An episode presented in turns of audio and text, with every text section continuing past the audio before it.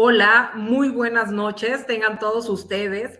Es un gusto para mí, en representación de mi empresa, de Birbac y de Conciencia Ganadera, estar, darles la más cordial de las bienvenidas y, y, y, agradecerles que estén con nosotros, ¿no? En una emisión más.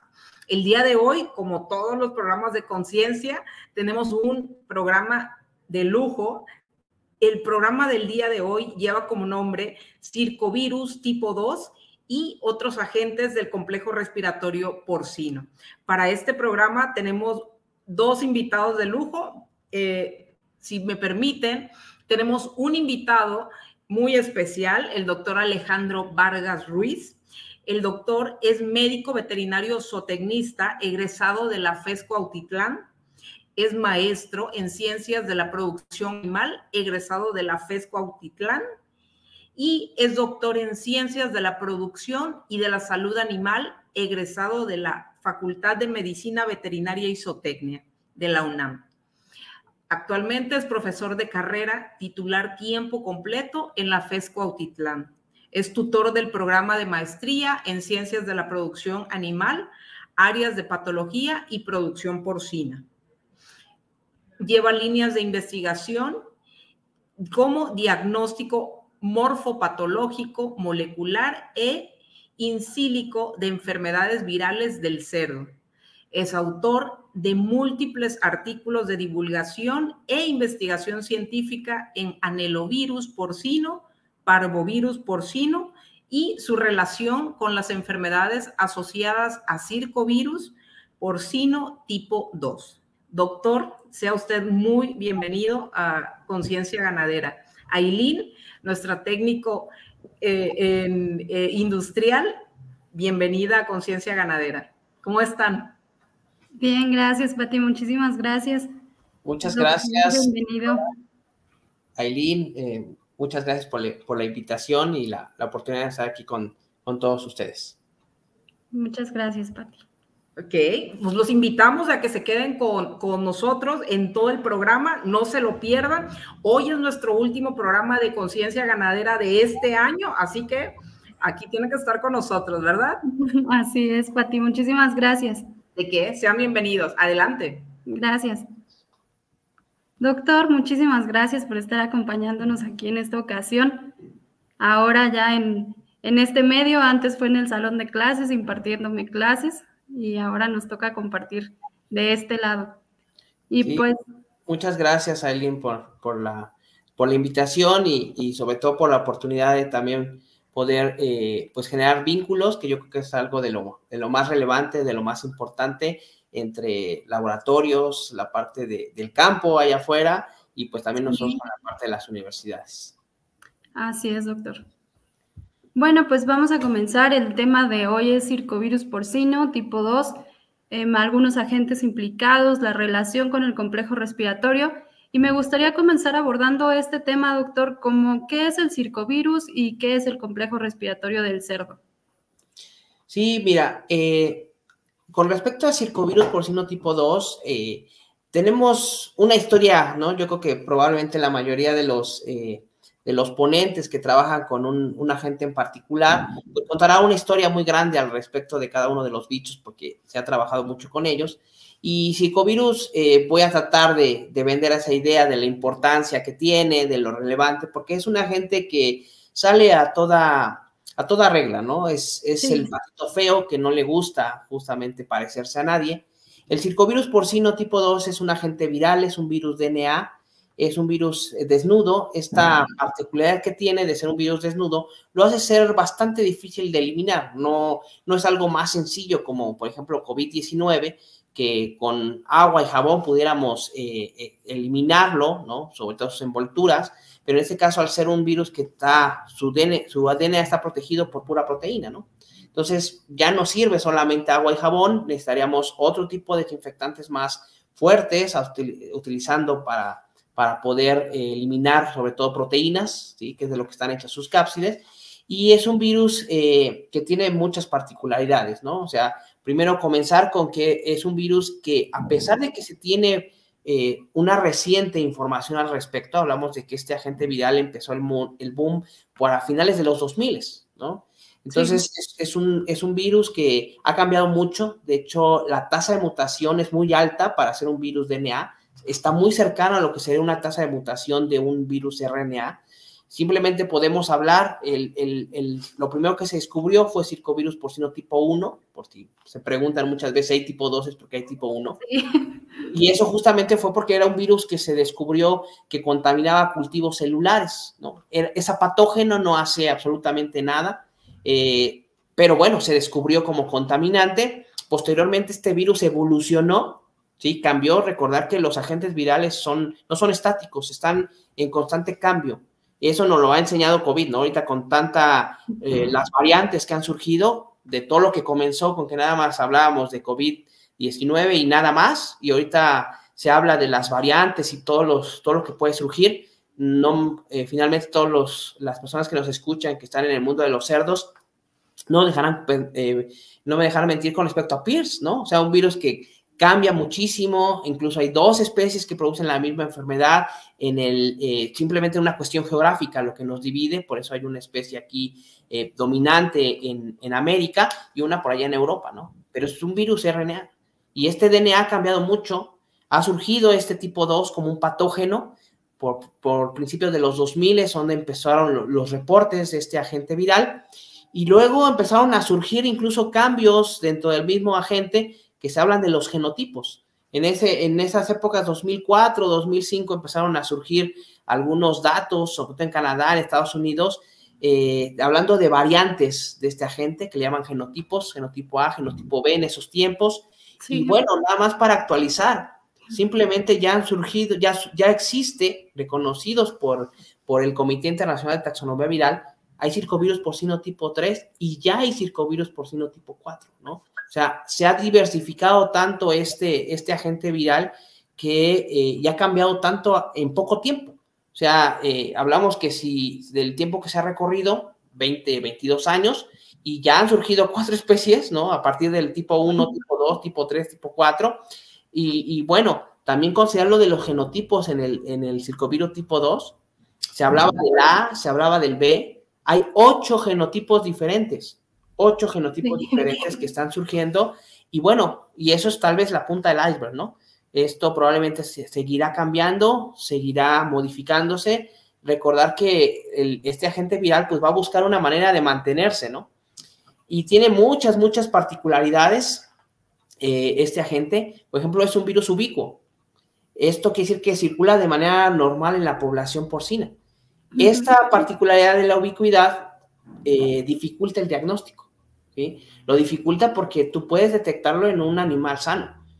Eh, o, simplemente puedes traer una muestra de cerdo y es muy probable que te salga positivo, pero ¿qué te indica? No te indica que está enfermo el cerdo, ni que se enfermó, ni que se va a enfermar en un futuro, ¿no? Entonces, esto es muy complejo. Esto incluso ha permitido que a mucha gente le ha costado trabajo reconocer al circovirus como un verdadero patógeno, ¿no? Sobre todo tal vez hablaremos de los virólogos, los, los patólogos de, de la vieja escuela, pues les cuesta trabajo entender que pues todo cambia, ¿no? O sea, nada es, en la medicina nada es exacto, eso siempre he insistido mucho con, con mis alumnos, que, que nada es exacto en la medicina, todo cambia, siempre hay muchas excepciones a la regla, y en este caso es circo, ¿no? Esta ubicuidad le, le permite tener muchas interrogantes, de hecho, les puedo decir que desde que yo estudié mis posgrados hace ya algunos años, siempre ha surgido la misma pregunta.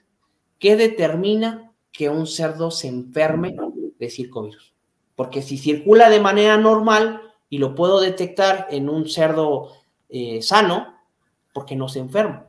Siempre ha sido esa pregunta, eh, lo hemos trabajado, o sea, yo particularmente eh, se, se, habla mucho, en un principio se habló, por ejemplo, de que pudiera ser una cuestión genética, ¿no?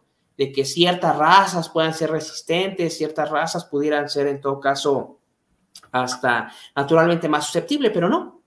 Le pega a todas, le pega a las cruzas, a lo que tú quieras, ¿no?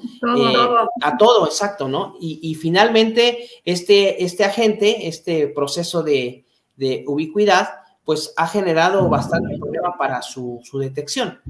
Tanto que cómo aceptarlo como causal de enfermedad, si es un virus que lo detectas, ¿no? De manera normal, aquí se sale a los postulados de Koch que nos enseñaban eh, en, la, parte base, incluso creo que desde, la, desde el bachillerato, ¿no? En la parte de la clase de biología, eh, te comentaban también estos postulados donde tú tienes un, agente eh, que produce enfermedad en un, en un animal, en este caso en un cerdo, va a producir cierta enfermedad, ciertas lesiones, lo puedes aislar, lo puedes purificar y si tú se lo inoculas a otro animal igualmente susceptible, lo lógico sería que tú reprodujeras la enfermedad, ¿no? Esa es como, era la parte de la, microbiología viejita, ¿no? Pues Circo no hace eso, ¿no? Desafortunadamente, eso es lo que ha complicado. Por eso mucha gente igual pudiera hacer que no cree en eso, porque tú lo aíslas, lo purificas, se lo inoculas a un cerdo sano y eso no va a garantizar que se enferme, ¿no? Hay diversos trabajos eh, eh, de investigación científica en el mundo que han logrado experimentalmente reproducirlo, pero bajo ciertas características, inoculando otros agentes virales. Mucho se habla de la coinfección, aquí se habla mucho de eso, o sea, eh, que un posible agente X, un posible agente es el que puede desencadenar que el circovirus pueda producir enfermedad, pero todavía eso está en estudio. Todavía también trabajamos ahí en el laboratorio, en la, en la unidad de investigación, justamente con eso, ¿no? ¿Cuál es ese factor que puede desencadenar el desarrollo de la enfermedad? Y bueno, tan importante es que estamos haciendo una, una, un conversatorio del, del, bicho, ¿no? Tanto que, pues, finalmente cuando un laboratorio le mete dinero para vacuna contra una enfermedad, contra un bicho, es porque es importante, ¿no? O sea, seguramente muchas de las personas que nos están escuchando sobre todo si termina, eh, trabajan en granja, seguramente lo han visto. Es un virus que está en la mayoría de la República Mexicana y hay muchos factores que determinan o no su, presencia, ¿no? Entonces, esa es parte probablemente de la historia de este, de este agente viral. Eh, por ejemplo, el complejo respiratorio, retomando un poco la, la pregunta complementándolo la pregunta, el complejo respiratorio es una entidad, es una enfermedad multifactorial, ¿no? Es multifactorial porque hay varios elementos que determinan que se pueda presentar. En el proceso de enfermedad mm, requerimos tres elementos básicos para que se presente, ¿no? Requerimos un huésped, ¿no? Que en este caso es el cerdo. Y todos sabemos que las susceptibilidades del cerdo van a depender de sus características etológicas, sus características anatómicas, y el hecho de que sean malos para termorregular su temperatura, eh, el hecho de que sean muy susceptibles al estrés, ¿no? Simplemente las puercas no se estar tantito, les da fiebre y pues ya abortaron, ¿no? Entonces, esos factores como huésped determinan. Y otra cosa, pues es la edad, ¿no? Sabemos que finalmente los cerdos tienen distintas susceptibilidades dependiendo de la edad, por eso la inmunidad calostral es bien importante en la, época de la lactancia. Eh, sabemos que un nicho vulnerable de la producción es el destete, ¿no? Hay mucho estrés en ese pico, en esa zona, y eso generalmente pues sí nos va a determinar o generar la aparición de ciertas enfermedades. Ahora, el otro es el ambiente. El hecho de que los agentes infecciosos tienen que existir en mi granja, tienen que estar en mi, eh, en mi explotación, el tipo de manejo que yo estoy manteniendo, el tipo de eh, instalación que yo tengo. Todo eso está asociado, ¿no? Si yo no doy buen manejo, la ventilación, eh, el caso del control de la temperatura, eh, todos estos factores, eh, finalmente yo los controlo, ¿no? O el productor, o el, en este caso el médico de granja, los encargados, los responsables, eso se controla. Entonces, el ambiente también juega un papel importante para el desarrollo de la, de esta enfermedad respiratoria, ¿no? Del complejo. Y finalmente, pues tenemos los agentes. Los agentes infecciosos tenemos de dos tipos, están muy bien identificados en este complejo, que son los agentes primarios y los agentes secundarios. Un poco para tratar de darme a, entender mejor, el aparato respiratorio tiene muchos mecanismos de defensa y si lo vemos de, sentido lógico, pues el aire que respiramos, el aire que respiran los cerdos, los animales, pues no es un aire que venga estéril, ¿no? O sea, siempre va a venir cargado de partículas que pueden ser inertes, pueden ser partículas tóxicas y también obviamente muchos de los agentes que producen enfermedades respiratorias ingresan justamente por esta vía, ¿no? Por la vía eh, aerógena. Entonces, el, aparato respiratorio tiene que tener muchos mecanismos para poder eliminar, para restringir justamente eh, la aparición de enfermedades. ¿no? Entonces, el asunto es que los, los agentes primarios tienden a vulnerar uno de estos elementos, ¿no? Ya sea, por ejemplo, a nivel de, vías respiratorias superiores, eh, lo que viene siendo el tapete mucociliar, eh, pueden vulnerarlo los agentes eh, virales, que son agentes primarios, o, por ejemplo, a nivel de, la unidad funcional del, del, pulmón, que es el alveolo, tenemos una célula especial para defenderlo, que son los macrófagos alveolares. Entonces, las, los agentes secundarios, que generalmente son bacterias, eh, el sistema inmunológico, cuando un cerdo está sano, cuando las condiciones ambientales están óptimas, el, propio eh, sistema inmunológico del puerco lo va a proteger, ¿no? Pero, pero si ya entra otro bicho que ahora sí que eh, mete su cuchara en el asunto, puede producirse la enfermedad. Ahora, en los cerdos tenemos varias particularidades. Como agentes primarios, te puedo mencionar circovirus porcino tipo 2 de entrada. Tenemos Pierce, ¿no? Este Sweet Beta 2, que es el que se encuentra o es el causante de Pierce, este es un agente que por sí solo produce enfermedad, o sea, no necesita absolutamente que nadie le ayude. Eh, todo mundo, todo mundo lo que le gusta en los cerdos conoce estas cuatro letras, Pierce, ¿no? Incluso para muchas explotaciones pudiera ser las peores cuatro letras que tú puedas escuchar es Pierce, ¿no? El hecho de que seas positivo a Pierce, que tienes un brote de Pierce, híjole, es probablemente de lo peor que te pueda suceder, ¿no? Entonces, este agente viral por sí solo va a producirte enfermedad.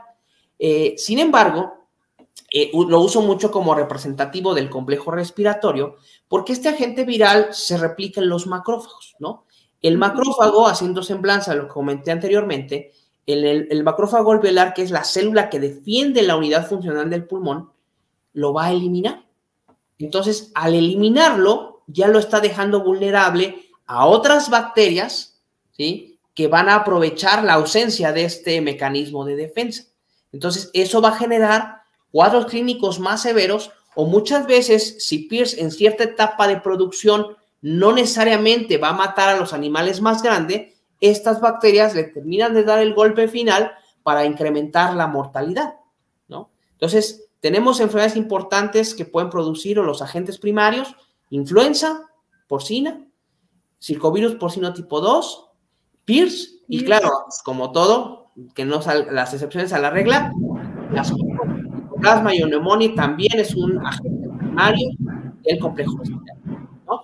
por el otro lado tenemos bacterias secundarias que muchos estarán familiarizados, ¿no? El famoso APP, Actinobacillus pneumoniae, Glacerella parasuis, los Streptococcus suis tipo 2, eh, pasterelas, tenemos incluso bordetela, ¿no? Que son bacterias que en cierta medida cuando el ambiente, el cerdo, todo es, eh, son animales sanos, el propio cuerpo puede restringirlos. Sin embargo, ya en presencia de estas enfermedades es donde puede, pueden expresarse. Por eso va a ser muy importante conocer el estatus de mi granja con respecto a estas enfermedades eh, bacterianas, ¿no? Eso yo creo que sería muy a, grosso modo lo que me, lo que me comentas.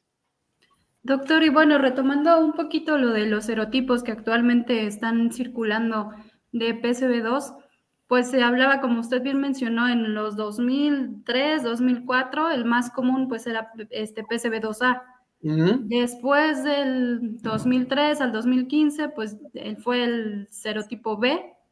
Luego el C, que hay literatura que está reportada en Dinamarca, en Canadá, en cerdos salvajes en Brasil también.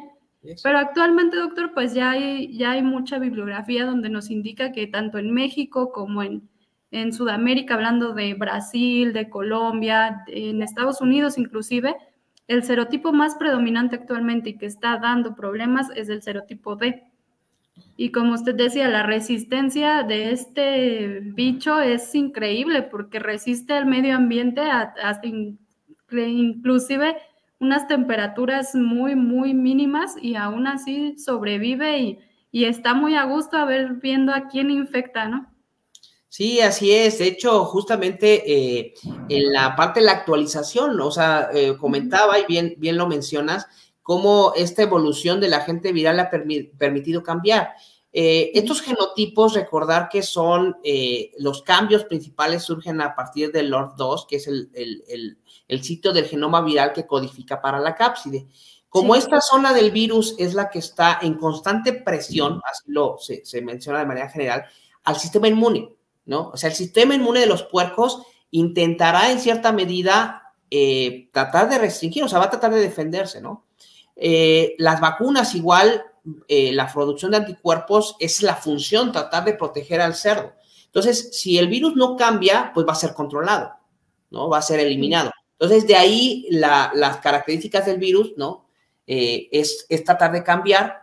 Entonces, ha surgido en este marco de lectura abierta, en este OR2, en la cápside, cambios en sus aminoácidos, o sea, codifica eh, cambios en, en, los aminoácidos que forman la proteína de la cápside para tratar de evadir la respuesta inmune. Y estos cambios se han traducido justamente en estos genotipos, ¿no? Como bien dices, muy al principio hablaba del A, que era el dominante, Posteriormente, eh, esto, que comienza entre 2004 y 2005, un país importante que habló mucho de esto fue Canadá, porque empezaron a surgir cambios. O sea, finalmente estamos acostumbrados un poco a que ya identifican las enfermedades por ciertas características, ¿no? Morbilidad, mortalidad, ciertas lesiones, signos clínicos, duración de los, de los brotes. Esto te ayuda mucho para identificarlas. Pero de repente empiezan a surgir eh, cambios en las enfermedades que puede ser que produzca brotes más, más largos, lesiones más intensas, te puede producir incluso eh, mayor mortalidad de lo que estaba reportado, lo que estábamos acostumbrados, ¿no? Y finalmente, cuando surgen estos cambios, pues tú te preguntas, ¿no? ¿Es otra enfermedad?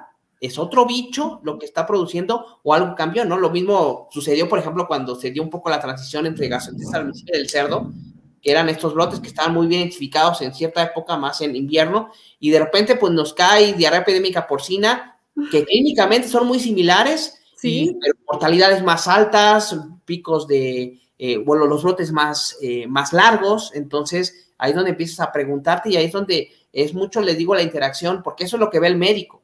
El médico de granja es lo que ve y tiene que actuar, pero finalmente esta parte de complementar el diagnóstico, ver lo de los bichos, pues lo hacemos en la parte de la investigación. Entonces, ahí Canadá empezó a presentar estos cambios en los brotes de circo y finalmente eh, determinó que había un genotipo diferente. Seguía siendo la misma especie, pero tenía cambios en sus nucleótidos eh, y en la traducción hacia las proteínas. Y efectivamente, teníamos este genotipo B que empezó a ser el predominante, porque es obvio, presentó mayor tasa de transmisibilidad y finalmente empezó a predominar. Después las características de cada país, eso que no se nos olvide. Yo, yo recuerdo mucho, eh, por ejemplo, en los artículos que se ha publicado con la doctora Lucía, que siempre ha sido mi, mi, mi, tutor aquí junto con el doctor Víctor Quintero, que hemos trabajado mucho en Fuejotitlán, eh, siempre hemos trabajado con, con ellos la parte de las particularidades que tiene cada país, ¿no? O sea, habrá países donde tengas mayor eh, línea de producción en todos los estados, pero por ejemplo México hay muchos cerdos, sí, pero están concentrados en ciertas zonas. ¿Sí? O sea, no tenemos cerdos eh, e, en Ciudad de México, por ejemplo, ¿no? Pero te vas hacia el área del Bajío, eh, hay muchos cerdos en el área de Bajío, en el área del norte, o sea, están concentrados. Entonces, esas características territoriales de nuestro país, pues va a permitir que la dinámica viral sea diferente, ¿no? Entonces no vamos a esperar que necesariamente sea igual a otros países. Vamos a compartir información desde luego que sí, o sea, parte de lo que he tenido como experiencia con agentes virales, eh, sobre todo que infectan a cerdo, es como esta, esta, compartimos mucha información de los agentes virales con países que tenemos mucho comercio. O sea, finalmente, pensando que Estados Unidos, Canadá, eh, China, ¿sale? Los, los agentes virales que circulan allá son muy similares a los que tenemos aquí. Pero, por ejemplo, países con el que casi no hay mucha relación, hablando de países europeos, incluso de Sudamérica, ¿eh? que no tenemos tanta relación, sí son diferentes, o por lo menos son un poco diferentes justamente por esta, por esta cuestión geográfica, ¿no? Y, e incluso estos genotipos que mencionas, te digo, o sea, hay ocho genotipos que están, están eh, reconocidos, hay genotipos que sí son de ciertas áreas en particular, ¿no? O sea, ciertos países se han reconocido, incluso sobre todo los últimos, el E, el F, el H, son, son los menos predominantes, casi no, no se, se han reportado solamente en ciertos sitios, pero actualmente el D es el que nos ha tenido eh, justamente generando más problemas Y obviamente este cambio de genotipos, pues obviamente también va a interferir con, con otro tipo de cosas como vacunación, ¿no? Y, eh, y esto genera también lesiones más fuertes, ¿no? Este, este agente viral, el, tipo D, es el que se encuentra eh, más distribuido. De hecho, hay un, un, trabajo del 2015 que lo hizo la Universidad de Iowa y justamente trabajaron con muestras de cerdo. O sea, desde 2015 ya están identificando el genotipo de nuestro país, ¿no? Y claro, pues finalmente también eh, falta un poco más de estudios, pero sí, efectivamente, a nivel eh, nacional, eh, el genotipo D es el que parece que es el que está siendo el más predominante sobre las otras especies, ¿no? Así es, doctor. Y bueno, usted ya bien mencionaba los agentes primarios y secundarios. Pero, ¿qué tipo de interacciones podemos encontrar entre estos agentes, doctor? ok, pues mira, eh, las interacciones que, se tienen, te digo, básicamente hablamos de que los agentes primarios nos van a, modificar, a mermar una parte del sistema respiratorio del cerdo. Eh, sin embargo, a diferencia de otros complejos respiratorios de otras especies, aquí tenemos esta particularidad las tres enfermedades emblemáticas, que te digo, virales, ahorita comento un poco de micoplasma, influenza, circo y PIRS, son enfermedades que solas, por sí solas, son importantes. O, sea, eh, o sea, ese agente en particular va a ser muy importante porque si pega en tu granja, te va a dar enfermedad. No necesita que la bacteria le, le ayude, ¿no? Sin embargo, sí hay que considerar los agentes secundarios. Mira, no voy muy lejos. Lo mismo sucede cuando les comento a, los alumnos o, por ejemplo, la gente que tiene pequeñas especies, el propio distemper canino. El distemper canino es una, eh, es una enfermedad que también forma parte del complejo respiratorio de los, de los perros, ¿no? Sin embargo, eh, el, distemper por sí solo va a matar o puede tener una alta probabilidad de matar a mi cachorro. Ya si llega otra bacteria, Sí, a lo mejor si el virus está matándolo y el perro está resistiendo, puede llegar la bacteria y le termina de dar la patada final, pero es importantísima por sí sola, ¿no? E, esta es una parte también en el cerdo, ¿no? O sea, Pierce, ya al final, cuando tienes un brote de Pierce, ya si les da APP, les da eh, Glaser, pues ya es lo de menos, ¿no? O sea, realmente su importancia es como enfermedad, ¿no? Lo mismo con influenza. Influenza es una enfermedad respiratoria, aunque bueno, la parte reproductiva es lo que más pega, ¿no? la parte de los abortos. Y a lo mejor esta pudiera ser un poquito más benigna en ciertos, eh, en cierto punto, ¿no? Y aquí es donde las interacciones vienen, ¿no? Te decía, finalmente Pierce es como la más representativa al eliminar el, macrófago alveolar. Eso permite el ingreso, ¿no? Por eso eh, es muy importante que eh, la gente de campo, la gente que trabaja allá afuera en las granjas, tiene que tener muy bien eh, la historia de tu granja. Porque generalmente si tú ya tuviste un brote de streptos, ya tuviste brotes de glacerela, parasui, si tuviste casos de, de actinobacillus pneumoniae, pues finalmente la presencia de la gente viral puede desencadenar que se vuelvan a presentar estas bacterias, ¿no? Claro, en contaminación, ¿sale? con animales que tienen los signos clásicos de enfermedad neumónica por agente viral, pero aparte, porque esto es el otro detalle, la presencia de las bacterias va a enmascarar algunas veces los signos respiratorios, ¿no? Cuando tú puedes tener simplemente animales que pueden tener secreción nasal como clásico de influenza, ¿no? Fiebre, eh, tienen depresión, pueden tener anorexia, pero ya después te empiezan a tener otros signos clínicos, ¿no? Por ejemplo, cuando caen los brotes de enfermos, ya tienen artritis, empiezan a tener eh, problemas cardíacos, incluso problemas neurológicos, ¿no? Porque es una bacteria septicémica. Entonces, eh, ya te empezará a generar otro tipo de signología, pero digo, finalmente todo está asociado a una disminución en la, en la, en la inmunidad. Circovirus porcino tipo 2 es un agente viral que tiene gran cantidad de células que puede infectar. Puede infectar células epiteliales, puede infectar células del sistema inmune, o sea, te, le va a pegar a macrófagos, que es una de las células del sistema inmune bien importantes, células dendríticas, linfocitos, el badaje es muy amplio. Entonces, generalmente lo que hace Circo es generar inmunosupresión.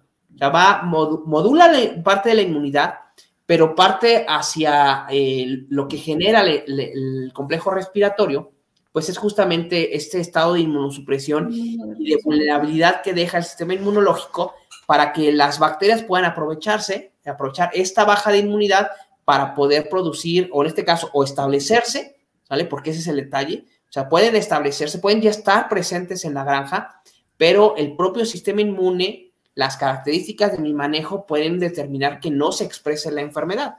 Pero si algo las detona, generalmente son los, son los agentes primarios, ¿no? Que en algún punto vulnerarán el sistema respiratorio. De acuerdo, doctor. Y bueno, puntualizando un poquito en cuestión de, de que es muy variado también, ¿en qué forma estamos viendo el circovirus manifestarse dentro de la granja? A veces podemos ver este, tos seca, lechones retrasados, mm, retraso de crecimiento, em, pero, este, doctor, ¿cuáles son las diferentes formas clínicas y qué signos clínicos debemos de, tener muy en cuenta para saber detectar un problema de circovirus dentro de las instalaciones de la granja. Claro, mira, eh, es, e, eso es algo clásico y es muy bueno eh, eh, conocerlo, ubicarlo, porque generalmente los agentes virales tienden a diseminarse a lo largo de la línea de producción. O sea, tú ves influenza y claro, los más vulnerables van a ser siempre los, los, los lechoncitos, los lactantes, por ejemplo, pero eso no quiere decir que las puercas no tengan signos respiratorios, que los animales más grandes, en mayor o menor medida, pero lo tienen, ¿no? O sea, se diseminan. Y el caso de circovirus también ha evolucionado su conocimiento. O sea, si tú checas libros debajo del 2000, el capítulo es así chiquitito, ¿no? Tal vez algunos párrafos y generalmente le decían circovirosis, ¿no? Era como, como el nombre de la enfermedad, pero ya actualmente ya son capítulos completos, gigantes con respecto a circo de la enfermedad que lo correcto es enfermedad asociada a circovirus porcino tipo 2. Ese es el nombre como tal de la, de la enfermedad que es producida por el circovirus porcino tipo 2. Ahora, de esta, eh, de, esta enfermedad se van a, eh, a producir varios cuadros clínicos que están muy asociados a la edad del animal, ¿no? A la etapa de producción. Aquí pudiéramos comenzar eh, para, para poder describirlos ¿vale? Eh, vamos a hablar, por ejemplo, de falla reproductiva, ¿no? La falla reproductiva fue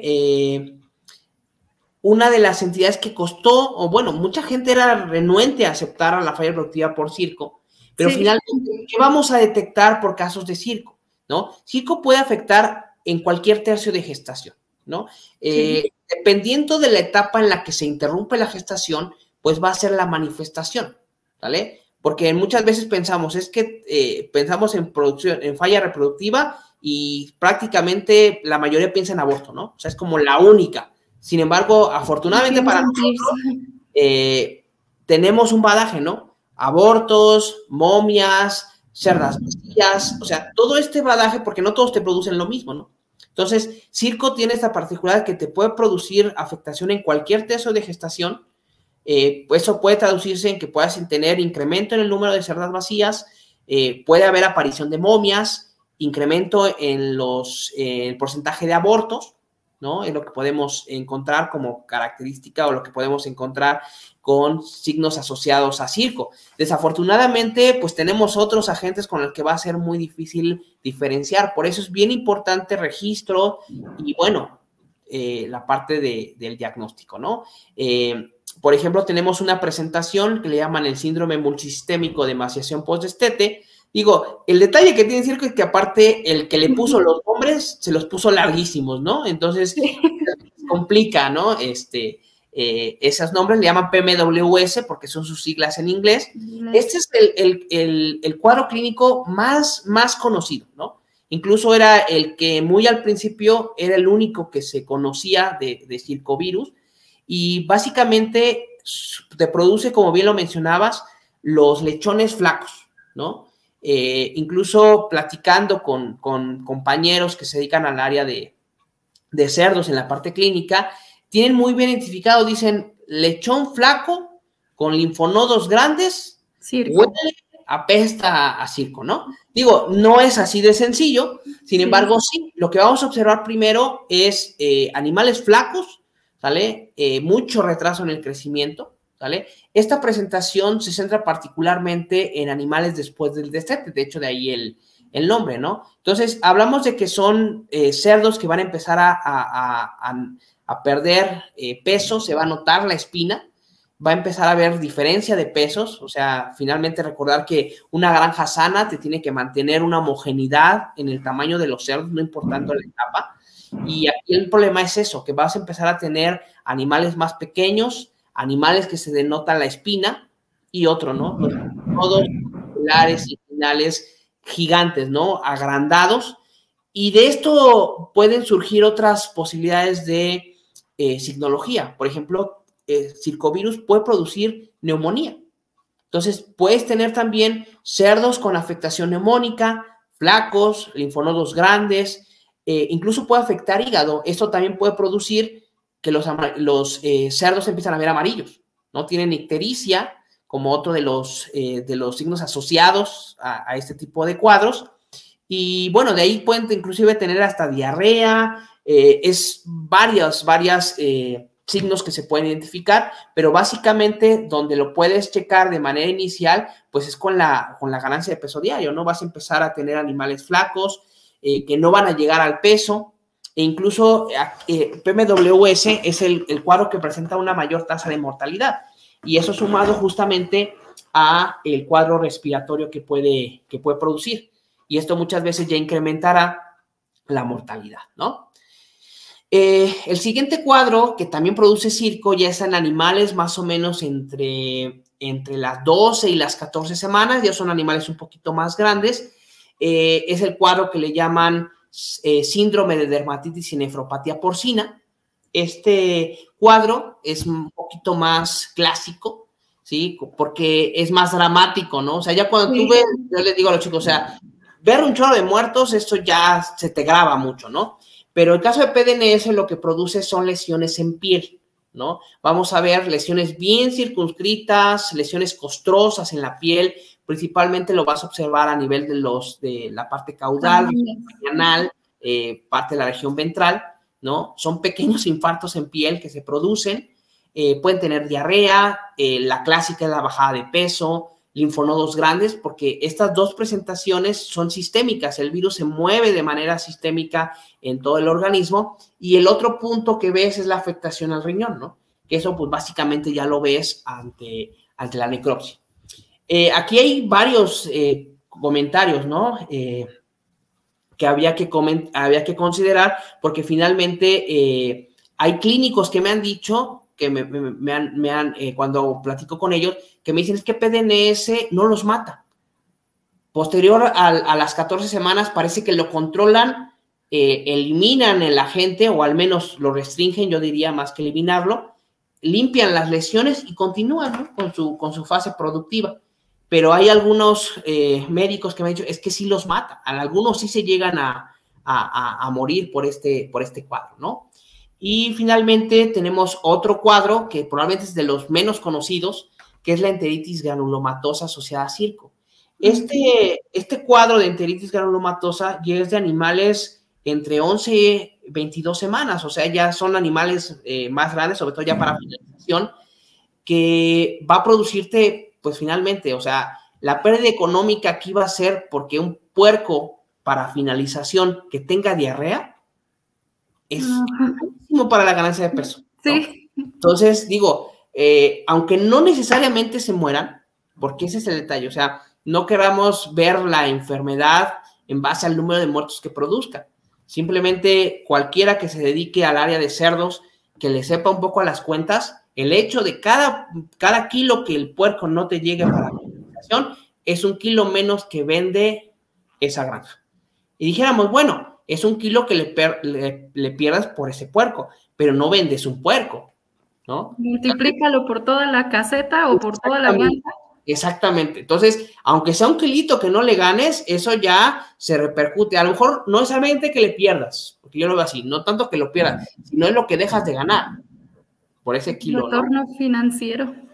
Exacto, y al final ahorita con lo apretado que está, pues no estamos como para dejar perder, ¿no? Entonces, estos animales eh, eh, tienen diarrea, que es la principal eh, signo que, llegan a presentar, pueden tener un poco de depresión, pueden tener anorexia, porque es otro detalle, porque aparte que tienen diarrea, pues dejan de comer.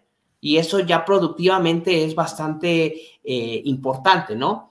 Esta es una presentación que es endémica, le llaman que es endémica, porque el agente viral se excreta a partir del excremento.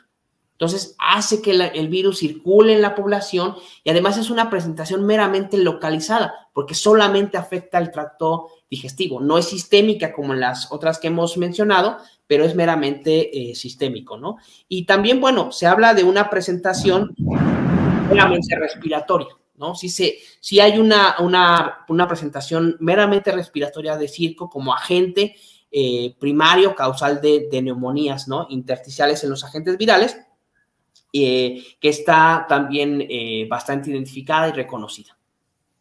Doctor, y en esta parte es, yo pienso que es, es importante considerar em, aquellos cerdos, como usted dice, que superan la enfermedad y sin embargo se van a comportar como portadores sanos. Van a estar diseminando la enfermedad y vamos a tener un circovirus eh, casi endémico, ¿no? Que se está manifestando a lo mejor con ese tipo de problemas diarreicos, enteritis, o con la simple ganancia de peso, ¿no? Desde maternidad, destete, crecimiento, hasta la finalización, ahí vemos. O sea, la cantidad de cerdos de segunda que están saliendo en una granja por un problema de circovirus a una granja que está prácticamente limpia o que tiene superado el problema, ¿no? Claro, claro, sí. De hecho, hay criterios clínicos incluso para para determinar que eres libre de, o bueno, te sugieres libre de, de, circo, ¿no? Por ejemplo, hablan de que tengas por lo menos unos tres, cuatro meses de no haber presentado ninguna característica, ninguna de las presentaciones clínicas, y hablamos que igual, que tú mismo cheques la mortalidad que tienes, ¿no? O sea, todos sabemos eh, en la parte de la producción que hay parámetros productivos de cada etapa, ¿no? sea, hay una mortalidad esperada, ¿no? Tal vez la mortalidad más alta siempre es en los lactantes, pero esa mortalidad se asocia a múltiples factores por hipoglicemia, por aplastamiento, que probablemente sea la, causa más común de muerte en los lactantes, pero sabes que es por eso.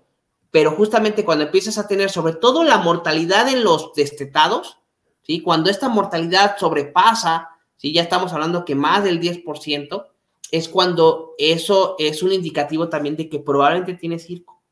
¿no? Sobre todo en esa etapa de producción es, un punto bastante crítico para, para poder eh, considerar el diagnóstico eh, clínico de circo. Doctor, ¿qué le parece si vamos con nuestra compañera Patti a una ronda de preguntas? Creo que ya hay algunas preguntas del, del público.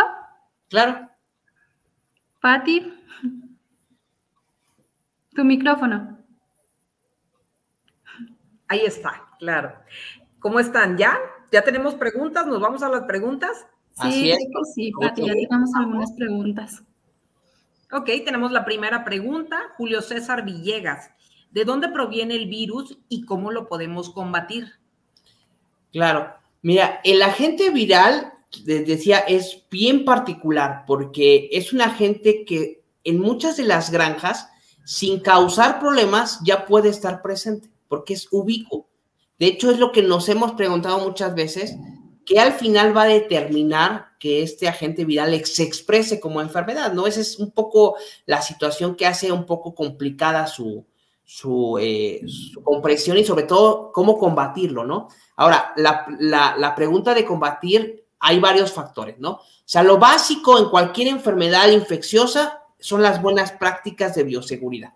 Limpieza, desinfección, vado sanitario. O sea, eso es universal, ¿no? En, ciertas enfermedades podrá ser un poquito más drástico, ¿no? O sea, es importante para que no te tu granja, pero eso te va a servir para todos, ¿no? Y le decía, no solamente es lavar con agüita y jabón, sino ya es utilizar desinfectantes, sobre todo también les digo, leer el desinfectante, ¿vale? Te dice ahí, necesitas a tal dilución, no es porque no porque quiera hacer más para que rinda, lo voy a diluir más, ¿no? O sea, hay una razón científica del por qué hay ciertas características y la otra es que también necesitan tiempo de secado.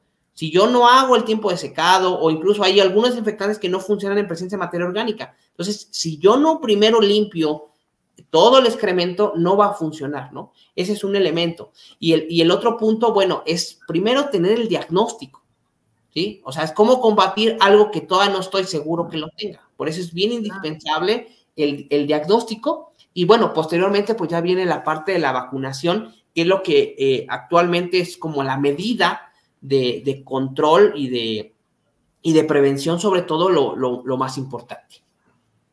De acuerdo, doctor, coincido con usted. A ver, vamos a ver si tenemos alguna otra pregunta. Sí, claro que sí. También nos pregunta Jesús Villa. Eh, buenas noches, excelente tema y excelente ponente. ¿Nos podría orientar con algún protocolo de vacunación, por favor? Ok, eh, ¿Quieres que lo comentemos de una vez? Este, pues, creo que íbamos a hablar al final, ¿no? De tendencias de vacunación, pero si gusta hacer algún comentario de una vez, adelante. Claro, pues mira, nada más hay comentar eh, con respecto a vacunación. Eh, hay muchas vacunas en el mercado, ¿no? Muchas vacunas en el mercado. sin embargo, aquí hay que considerar diversos factores para elegir la mejor vacuna, ¿no?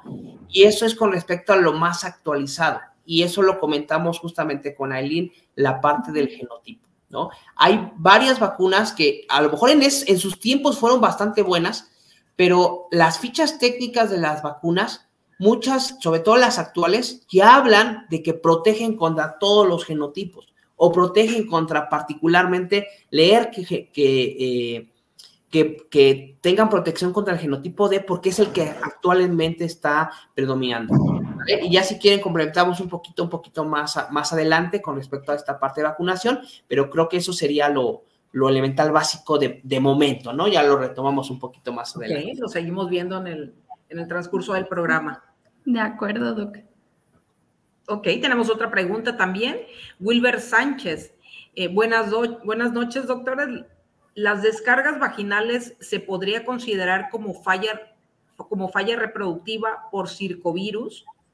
Ok, mira, el detalle de las, de las descargas, eh, digo, eh, a nosotros los, patólogos, los que nos gusta la patología, eh, aparte de hablar de una descarga, hablaríamos de colores, ¿no? Porque finalmente, dependiendo del color que esté presentándose, es pudiéramos hacerlo o no. O sea, no es lo mismo ver una cerda que tenga una descarga eh, vaginal de un moco claro, transparente, a verlo ya blanquecino, ligeramente amarillento, porque ahí nos habla de otras etiologías, ¿no? Ahora, con respecto a circo, eh, la, por ejemplo, la metritis o estas infecciones del tracto reproductor no son necesariamente lo más común, ¿vale? Lo que más vamos a ver como casos de falla reproductiva es abortos, ver como tal el aborto, puedes inclusive incrementarse el porcentaje de momias e incluso eh, tener un incremento en el porcentaje de cerdas eh, vacías, ¿no? Eso es como los parámetros productivos. Y bueno, eh, la otra, igual yo creo que vamos a comentar un poquito más adelante, yo siempre dejo el mensaje para todos los que se dedican a cerdos, hay que hacer necropsias.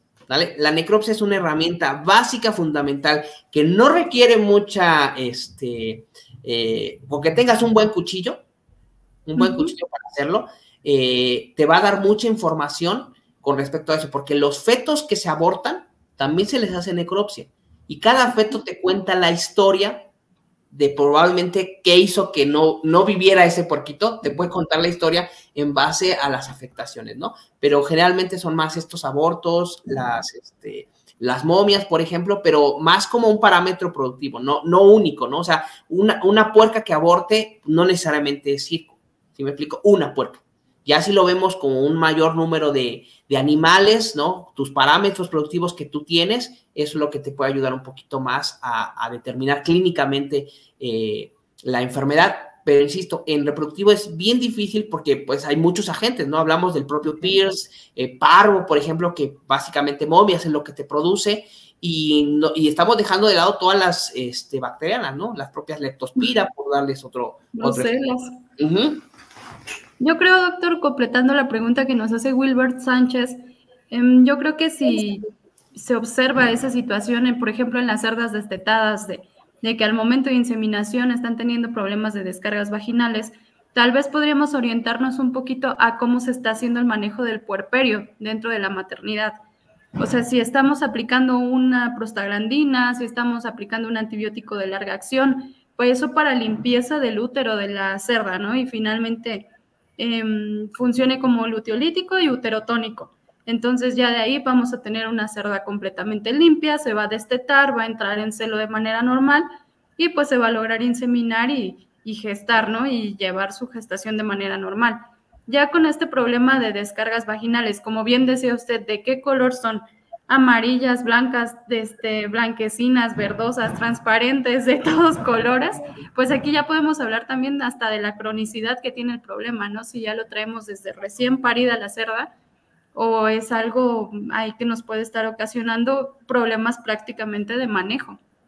Sí, sí, concuerdo perfectamente y, ahora sí que sumando igual, eh, lo de las descargas vaginales eh, hay que ser muy particular de en qué momento estamos hablando, ¿no? O sea, es una descarga vaginal de la puerca que está, eh, por ejemplo, recién servida o es una descarga vaginal que se está produciendo después del parto, ¿no? Entonces, ahí tenemos mucho badaje. Y también un detalle importante, por ejemplo, para, para la pregunta de Wilber, sería, ¿estamos hablando de una sola puerca? ¿no? O sea, esa puerca en particular es la que tiene una, dos, eh, porque, por ejemplo, o sea, todo lo que justamente menciona ahí es bien importante la parte de, la, de las cerdas sucias, ¿no? Que le llaman eh, después del parto, ¿no? Si las braciaste, por ejemplo, también, pues obviamente ese es otro factor adicional de que el manejo es el que te probablemente esté pudiendo generar eh, la parte de la descarga. Exactamente.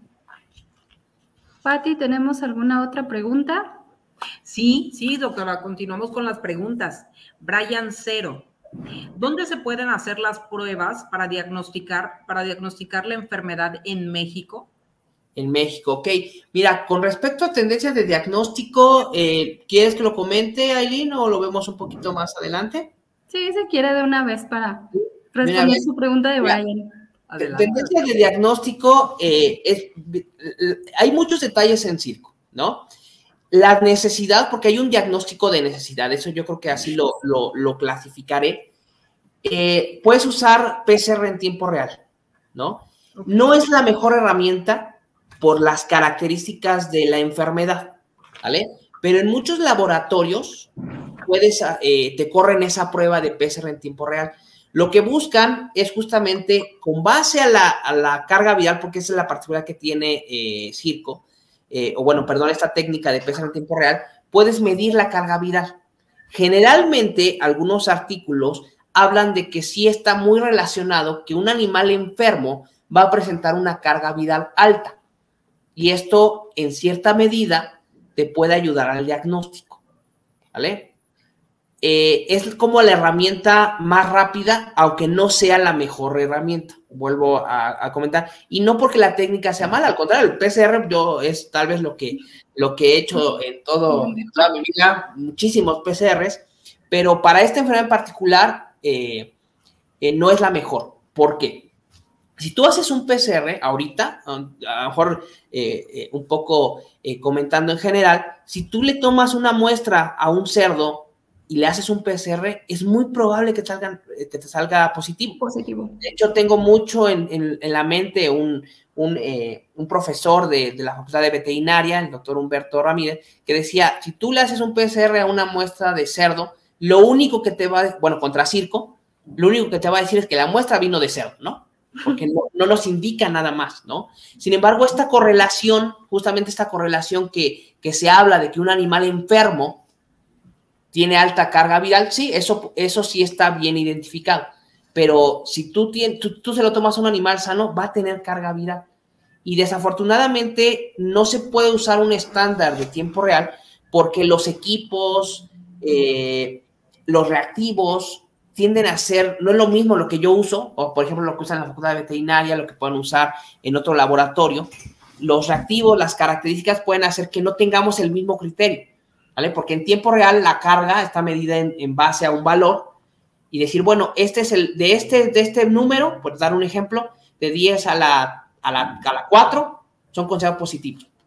¿Vale? Incluso los propios artículos tienen discrepancias con respecto a cuál es ese valor sí. Eh, como tal, ¿no? Que digan, ay, de este, de, este, de este valor hacia arriba todos son positivos, ¿no? Es algo complicado, ¿no? Por las cargas. Ahora, la manera más correcta de, diagnosticar circo es que se cumplan tres criterios. Uno es que tengas características clínicas. ¿Qué quiere decir? Por ejemplo, de PMWS. Lechones flacos, con linfonodos grandes, que puedan tener neumonía, que puedan tener ictericia, ¿vale? Después, a ese puerco se, eh, se muere o, le o lo sacrificas, tomamos muestra para histopatología y esos linfonodos van a presentar ciertas lesiones histológicas, que son más características de circo. Ahora, finalmente tenemos que evidenciar que el virus afectó ese tejido. ¿Y cómo se hace? Mediante inmunistoquímica o hibridación in situ. ¿Vale? De hecho, en los artículos eh, a nivel internacional, si tú quieres publicar y decir, yo tengo casos que estoy 100% seguros que fue circo, tienes que hacerlo por esta manera. Signos clínicos, eh, histopatología e hibridación. ¿Vale? Aunque les digo, finalmente se está usando mucho, por lo cual es que la hibridación es una técnica que no se hace en cualquier lado. aquí en, la FES lo hacemos, ¿no? Ahí se, hace, eh, porque es bastante eh, tradicional, ¿no? Tiene, tiene su chiste realizarla, eh, pero en muchos lados hacen el, tiempo real, ¿no? Pero sobre todo lo hacen para considerar, eh, lo hacen en animales enfermos. Así como método de monitoreo no te va a servir mucho. ¿Vale? Entonces, en muchos laboratorios, estoy restringido por usos este, comerciales, que no puedo decirte exactamente en dónde, ¿no? Pero hay muchos laboratorios de referencia Incluso podría decirte que varias universidades pudieran también hacer este diagnóstico, ¿no? Mediante tiempo real, PCR en tiempo real. De acuerdo, doctor. Pati, ¿tenemos más preguntas? Yo creo que, por el momento son todas. Tenemos algunas otras, pero yo creo que continuamos con, la, con la entrevista con el doctor. Ok, muchas gracias. Adelante. Doctor, y bueno, para continuar con esta plática, han salido muchísimas cosas muy interesantes, pero platíquenos, yo creo que usted es una persona muy preparada en esta cuestión de diagnóstico clínico, de laboratorio, todas estas situaciones, pero em, ¿qué recomienda usted para hacer un diagnóstico eficaz? O sea, tanto de laboratorio, diagnóstico a pie de granja, que debemos observar, pero enfocándonos un poquito hacia el laboratorio. Ok, eh, lo primero que yo recomendaría, y yo creo que, bueno, probablemente no sea algo que, les venga a enseñar, yo creo que la mayoría de las personas lo tiene que hacer eh, para tener una conciencia de su propia granja, es los, eh, los registros, ¿no? Esa es la primera base, es tener un registro con respecto a mis ganancias de peso, a mi número de destetados, todos estos elementos de cuál sería mi estatus de la granja sana. Posteriormente a eso, eh, los sitios que se muevan, si tengo mayor mortalidad en un sitio, si estoy no llegando al peso ideal, si no estoy, teniendo mucho retraso en el crecimiento, estoy teniendo mucho cerdo que se está quedando, esos serían los primeros indicativos, o sea, pensar qué es lo que está generando retrasos en el crecimiento, si el destete es el principalmente afectado, si estoy teniendo incluso asociaciones a falla reproductiva, que estoy teniendo que mis puercas están abortando, que están eh, teniendo, están expulsando momias y obviamente necesito tener un estatus de mi granja, porque finalmente lo que acabo de mencionar puede fácilmente ser Pierce, ¿no? O sea, no, no, no puedo eliminar a Pierce dentro de mi posible diagnóstico diferencial. Entonces, ¿qué necesito estar seguro que no tenga Pierce, ¿no? Entonces, en el diagnóstico es bien importante saber qué tiene mi granja, ¿no? Para poder tener un mejor control y diagnóstico. ¿Vale? Entonces, generalmente cerdos flacos, linfonodos grandes, esto me va a sugerir más circo en la presentación de PMWS. Si estoy viendo las lesiones en piel en cerdos ya un poquito más grandes, ¿no? Ya de más de 12 semanas. Si pudiera o no estar viendo diarreas en, animales grandes, pero que no sean, porque les digo, desafortunadamente las enfermedades les encanta eh, parecerse, ¿no? Sería ideal que cada enfermedad produjera algo en particular. Y dices, uy, qué fácil, ¿para qué queremos un clínico si quieren, ¿no? Porque es bien fácil, ¿no? diferenciar. Pero no, o sea, en un, en un animal grande con, con diarreas, eh, pues no puedo descartar a braquispira, no puedo descartar así tan fácil a la ausonia, ¿no? Pero les digo, finalmente, eh, ¿qué, tantas etapas están viendo afectadas? O sea, la ausonia y braquispira son básicamente animales grandes. O sea, no lo voy a ver en lactantes, ¿no? Eh, es muy raro verlo por allá. Entonces, ver justamente estas características para que los pueda sugerir, ¿no? Ahora, el otro elemento es que si tengo un animal que está enfermo, sí pudiera, ¿no? Tratar por hacerlo rápido, porque finalmente yo entiendo que lo ideal sería que todo lo hiciéramos con protocolos y con, con la parte de diagnóstico y, la parte de investigación, pero yo sé que finalmente el médico de granja necesita hacer algo, necesita actuar de manera rápida. Sí, le urge muchas veces. Comentar, la propia hibridación no es algo que se haga en cualquier lado. No en muchos lados se hace en hibridación. Entonces, lo que sí pudieras hacer es tener un monitoreo, por ejemplo, por tiempo real eh, de carga viral, pero con esa idea de que tendría que ser en animales que clínicamente te sugieren enfermedad. Porque si lo hacemos mediante un monitoreo, por ejemplo, yo sé que PIR se hace así. O sea, PIR tú puedes hacer un monitoreo, por ejemplo, se hace mucho con terapia de fluidos, con terapia de fluidos, se hace justamente con fluidos orales. Fluidos. Porque los fluidos orales es una manera poco invasiva y de manejo, y de esa manera tú puedes eh, monitorear si hay PIR o no en tu granja. Porque PIR siempre te tiene que salir negativo. Si tu granja, tú estás con tiene que salirte negativo. Eso es. Sí, o debería de, ¿no? Pero finalmente, eh, esto no lo puedo hacer con circo, porque yo puedo hacer un muestreo de circo en animales sanos y me van a salir positivos algunos, o, un gran número de animales van a salir positivos. ¿Vale? Entonces, monitorearla así no va a ser posible mediante un tiempo real. ¿Vale? Sí se pudiera hacer, pero ya hablando como enfermedad, o sea, el ver clínicamente, porque digo, finalmente eso sí se ha eh, se ha aceptado o, varios trabajos hablan de, la carga viral, o sea, si hay una relación ahí, sí, eh, es, cierto, hay una relación directa entre la carga viral y la cantidad de animales o la, expresión de la enfermedad, ¿no? Eso, ese es un detalle. Eh, monitorear tal vez también te sirven las cargas virales, por ejemplo, si tienes, estás sospechando de, de, falla reproductiva, aquí hay que monitorear a las puercas. ¿Por qué? Porque finalmente la, viremia, o sea, tener el, virus en sangre, es un factor predisponente para que se dé la transmisión transplacentaria. Porque la única manera en que el feto se puede transmitir, eh, puede infectarse de circo inútero es porque la puerca se lo va a transmitir, gestante. ¿Ok? Entonces, si la puerca tiene una carga viral muy alta, es porque no está controlando el agente viral y es lo que me está determinando la aparición de estos signos asociados a eh, falla reproductiva, ¿no? Entonces, ese sería un elemento. Y la otra, yo creo que no hay que temer de acercarse. Yo eh, dejaría abierto el canal para todos aquellos que, eh, les hago la invitación. Si quieren contactarme, si tienen casos de circo, pues con mucho gusto los procesamos. Ahí, gracias. Ahí, correo. correo. quieren contactarme, con muchísimo gusto. Ah, ah, digo, aquí es ganarle para todos lados, ¿no? O sea, a mí me sirve mucho porque finalmente también nos dedicamos a la parte de investigación, eh, tener casos, ¿no? Entonces, eh, finalmente, si quieren acercarse conmigo, que tienen alguna duda, eh, podemos ponernos de acuerdo. A mí me sirven mucho los tejidos, yo trabajo mucho con tejidos, ¿no? Hablando de los linfonodos, que son los principalmente afectados, y podemos acercarnos, ¿no? para poder realizar el diagnóstico.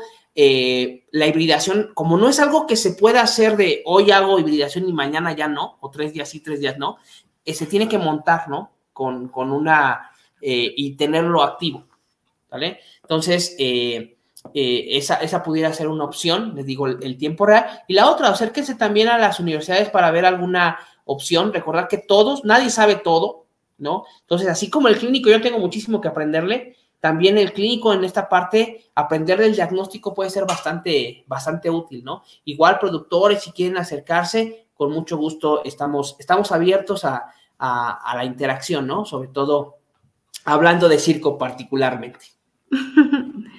Muy bien, doctor. Y bueno, este, ya casi para, para cerrar esta charla, está de verdad muy, muy enriquecedora. Doctor, platiquemos un poquito de medidas de prevención, control, este, hay por ahí algunas preguntas también de vacunación, si se vacunan cerdas, se vacunan lechones, se vacunan ambos. Entonces, eh, platíquenos un poquito de tendencias de vacunación. Ok, pues mira, en general hablamos que la, prevención radica justamente en la mayoría de los casos de las enfermedades con la vacunación, ¿no?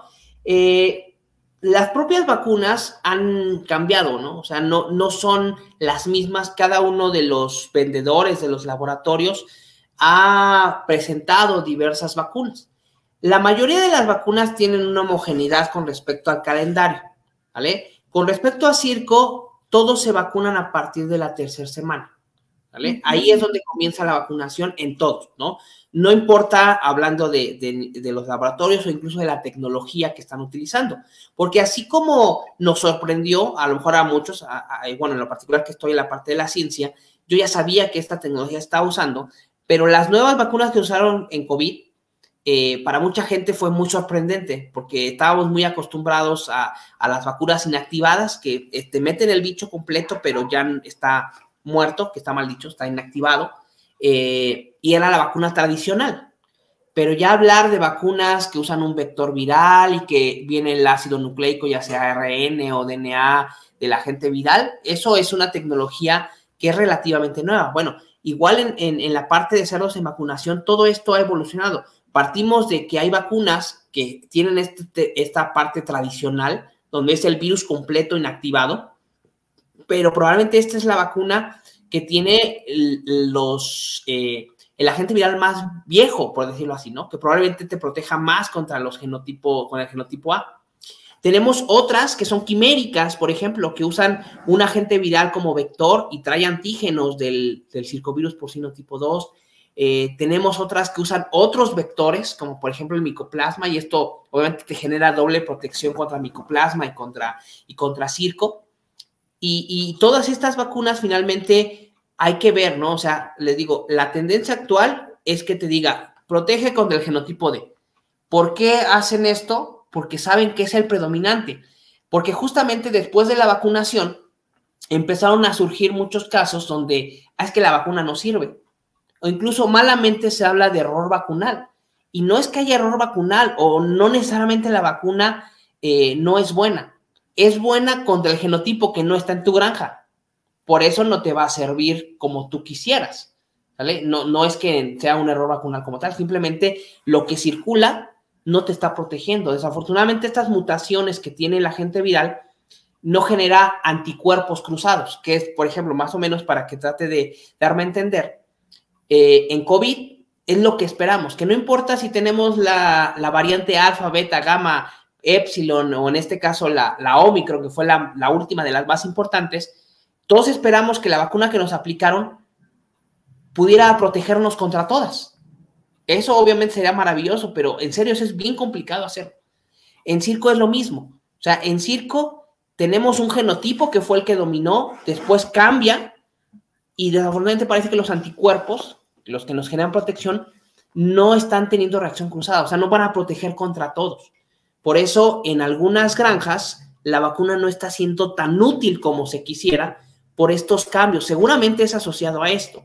Por eso es bien importante la asociación entre eh, los laboratorios, la parte de investigación, los clínicos, porque finalmente nosotros necesitamos muestras. Ustedes son los que entran en contacto directamente con los cerdos. Eh, los laboratorios grandes son los que ahí es dinero, les interesa y todo esto. Entonces, al final, necesitamos al final decir cuál es el genotipo que predomina, ver que esta vacuna funcione contra ese genotipo y nos pueda dar una protección, porque aquí es ganar todos, ¿no? Entonces, ese es el elemento. Ahora, los protocolos de vacunación, independientemente de la, de la tecnología, es a partir de la tercera semana. Hay una, una, una vacuna que maneja un protocolo hacia cerdas. Sin embargo, te habla primero que son, son cerdas que no se puede aplicar, y te lo dicen no está probado en cerdas en gestación y mucho menos eh, cuando están por servir, ¿no? O sea, generalmente te habla que eh, esta vacuna en particular, eh, tres, cuatro semanas antes de la monta, ¿vale? Pero toda la tendencia de vacunación es hacia el destetado, ¿no? En ese punto donde es más vulnerable es donde se está centrando la vacunación. ¿vale? Mucho de la vacunación hacia cerdas todavía está, eh, pues básicamente en investigación y bueno, se busca que si tú mismo estás vacunando a destetados, tú generes tus cerdas de reemplazo, ¿no? Entonces, esa cerda de reemplazo que tú vas a tener, pues generalmente también ya va a estar en contacto porque ya fue vacunada previamente, Entonces, generalmente todo está en tendencia en animales jóvenes a la tercera semana. Eh, básicamente es una dosis única en la mayoría de los casos, es una dosis única que te protege pues generalmente por a lo largo de las 22, 23 semanas de producción. Pero considero, doctor, que también es importante vacunar también a la cerda por aquello del fallo reproductivo, o sea, proteger un poquito, claramente en fallo reproductivo muchos productores o médicos de granja pensaríamos tal vez Spears, Spears lo que me está dando guerra aquí, pero este, sin embargo, pues circovirus también, ya lo dijo usted muchas veces, está presente. Y para el fallo reproductivo, en esos casos también es importante vacunar a las cerdas con, contra circovirus y de ahí pues también mm, pues ofrecer inmunidad lactogénica al lechón contra circovirus, ¿no?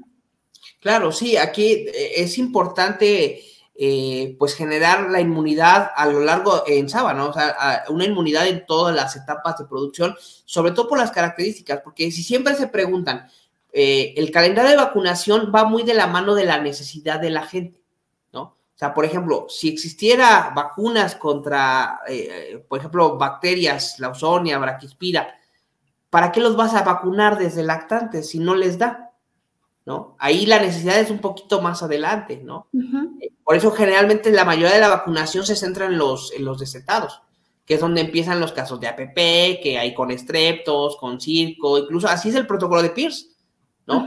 en, ese punto. Ahora, eh, por ejemplo, diarrea epidémica porcina, lo que se buscaba para proteger a los lechones que se morían era justamente la puerca. Estimular a la puerca para que la puerca, a través, como bien lo mencionas, a través de la protección por anticuerpos maternos, a través del calostro, se protegiera, ¿no? Y, eso sería como lo ideal. Desafortunadamente digo, eh, eh, actualmente en la mayoría de los protocolos, como los marca los, eh, el inserto de cada vacuna, está centrado en los, y están, como bien dices, están dejando un poco atrás a las puercas, y ese sería un nicho importante, porque incluso podemos empezar a controlar circo un poquito antes, como es a partir justamente de, de anticuerpos calostrales, para tratar de proteger contra circo eh, los animales más jóvenes y probablemente un refuerzo sería ya en el, lactante, pero estamos protegiendo pues prácticamente desde, desde, desde que antes que nazcan, ¿no? Hasta su finalización. Sí, claro, o sea, sí bien se sabe, ¿no? Cada calendario de vacunación está diseñado o adaptado para cada granja. O sea, cada granja, pues sí podremos tener patógenos a lo mejor comunes, ¿no? De una granja a otra, o que todas tengan PIRS o muchas, ¿no? Pero sin embargo hay una enfermedad, hay una granja que tenga alguna enfermedad y otra que no, siendo casi vecinas, ¿no? Entonces puede que el calendario de vacunación sea específico para esta granja y para esta otro y así. Pero en el caso yo creo de circovirus, si tenemos ya el problema, yo creo que sí hay que implementar y, y reforzar el manejo de vacunar a la cerda, tanto la multípara como la nulípara, y proteger también al lechón. De tres semanas en adelante ya podemos empezar a vacunar a los lechones también. Y ya podemos ahí englobar, o sea, todo lo que es el fallo reproductivo, el desmedro, el, los lechones retrasados, todo eso, intentando proteger pues el ciclo completo de la, de la producción. Claro. Doctor, y para concluir, em, me gustaría que platiquemos un poquito de las medidas de prevención. Se sabe muy bien este, desinfección con cuaternarios de amonio de quinta generación, bioseguridad, pero a, modo de conclusión, em, ¿cuáles serían las medidas que usted mm, tiene como principales para poder combatir este problema? Claro, pues yo creo que partiría siempre de la base, que es establecer un diagnóstico, ¿no? O sea, partamos, como bien dices, lo que mencionaba, la bioseguridad no es todo, limpieza y desinfección, porque la limpieza y desinfección nos va a servir para todo, o sea, eh, no es, es, una receta que nos sirve para circo, para Pierce, para otras, ¿no? O sea, eh, eso eh, está más que demostrado. Quieren el ejemplo tal vez un poquito más clásico, porque a pesar de que hubo muchos SARS-CoV-2 en años pasados en pandemia, los casos de influenza, incluso de gripe común, no fueron tan altos. ¿Por qué? Porque las medidas de no te saludes de mano, de usar gel, todas estas herramientas que iban dirigidas contra, contra SARS-CoV-2, pues era también un, mecanismo para evitar que te contagies de influenza, ¿no? O sea, era algo universal, ¿no? Que ahorita, pues bueno, ya con la relajación de las medidas de, seguridad o de, higiene, pues ya van a empezar otra vez a tener casos de influenza y demás, ¿no? Entonces aquí lo mismo, o sea, si nosotros tenemos un buen mecanismo de bioseguridad, de limpieza, de desinfección, nos va a ayudar a controlar los agentes, ¿no? El otro elemento bien importante que sí quisiera dejar como reflexión para todos, es el diagnóstico. O sea, cómo atacar una enfermedad, un problema que ni siquiera estoy seguro que tengo en mi granja? ¿Sí? ¿Cómo sé que voy a, porque creo que es PIRS o que creo que es circo, ¿no? Entonces a lo mejor puedo invertirle todo lo que quieran de vacunas en circo y a lo mejor su problema es PIRS, ¿no? O a lo mejor es otro agente que está, o es varios agentes que están generando el mismo problema. Entonces partiría de un diagnóstico, ¿no? Estar seguros que es circo, mediante ciertas características, lo comentamos, si es un animal, un animal enfermo, pudiera utilizar ciertos criterios de tiempo real, pero la otra es utilizar los, los criterios diagnósticos de lo clínico, más histológico, más eh, si es posible la hibridación de la inmunohistoquímica, ¿no? La inmunohistoquímica también pueden hacerlo algunos laboratorios, desafortunadamente no es algo que se use así mucho, la histopatología sí sirve, no es tan cara la histopatología, esa la, la hacemos nosotros, entonces es bastante útil, ¿no? Llegar primero al diagnóstico, estar seguro que tengo y sobre todo hacerle muchísimo caso a mis registros. Mis registros me van a decir en dónde está la tendencia, en qué etapa de producción estoy teniendo el problema y les digo identificación y que no se, no se les olvide las necropsias, ¿no? Esto es mucho para médicos de granja, sobre todo hagan necropsia. La necropsia nos va a ayudar muchísimo a pesar de que tengamos muchas lesiones que se parezcan, o sea, todos los agentes al dañar van a cambiar algo, eh, el aspecto físico de un, de un tejido. O sea, un pulmón sano no se va a ver eh, exactamente igual que un pulmón afectado. Entonces, si yo hago necropsia, y más que en los cerdos no lo permite, o sea, yo por eso a, a, mis alumnos siempre les digo, eso es lo que me gusta de los cerdos, incluso un poco en el sentido de las aves, que tienes la capacidad de que, oye, ves varios animales enfermos, puedes sacrificarlos, haces necropsia, que le digo, finalmente nada más necesitas saber hacer la técnica, porque no nada más es destazarlo, eh, saber hacer la técnica y, interpretar lo que estás viendo, ¿no? Y les digo, finalmente, si gustan, eh, si quieren mandarme fotos y demás, eh, si está en mis capacidades, los puedo orientar en base a lo que vean en las necropsias para poder decir, sí, la tendencia, ¿no? Les digo a, los chicos, o sea, si tú llegas con el dueño y le dices, tengo que hacer tres pruebas, por ejemplo, un PCR. Voy a hacer una prueba para influenza, para PIRS y para circo.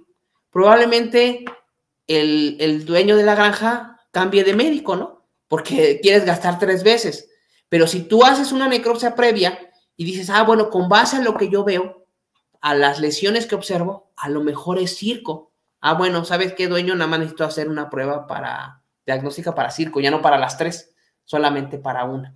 Entonces, eso ya hasta económicamente conviene el hecho de solamente hacer una prueba, ¿no? Entonces, diagnóstico, bioseguridad, que es algo fundamental para poder llegar a un mejor control, a una mejor prevención, porque incluso el error que tú notes en tu manejo, si tú identificas el error, lo puedes corregir.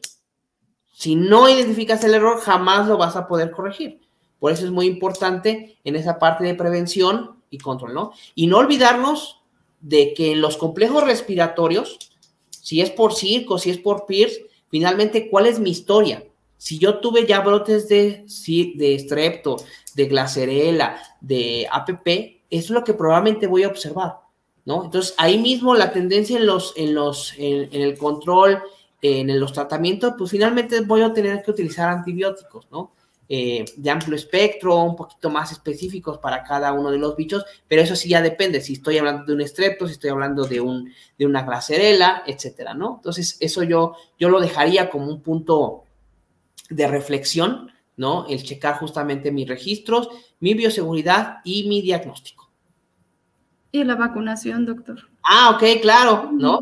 Eh, lo que pasa es que al final, después de todo este punto, una vez que tú ya sabes qué enfermedad tienes, ¿Dónde vas a controlar? Pues obviamente lo que sigue es la vacunación, ¿no? Porque es, la medida de prevención que más se usa, ¿no? Y efectivamente, como dices, pero ¿por qué voy a vacunar contra algo si no sé si lo tengo? Exacto. Punto uno. Y la otra, ¿voy a vacunar porque el vecino de enfrente lo vacuna? No necesariamente, ¿no? O sea, al final sí, claro, la mayoría yo creo que sí sigue una tendencia, ¿no? De que dice, bueno, eh, vacunan contra PIRS, vacunan contra circo, lo voy a hacer. Bueno, pero también tengamos información, ¿no? O sea, vacuno contra PIRS porque es una enfermedad nacional. Vacuno contra circo porque es una enfermedad nacional. Y además, si más lo estoy identificando con mayor razón. Además, igual, si yo sé identificar mediante signos clínicos, mediante diagnóstico, y ya metí vacuna contra circo, algo está pasando en la vacunación. O no está funcionando la vacuna, o alguien está vacunando mal, ¿no? En, el proceso. Y eso solamente lo voy a saber si sé realizar un buen diagnóstico, si tengo un buen control. De acuerdo, doctor.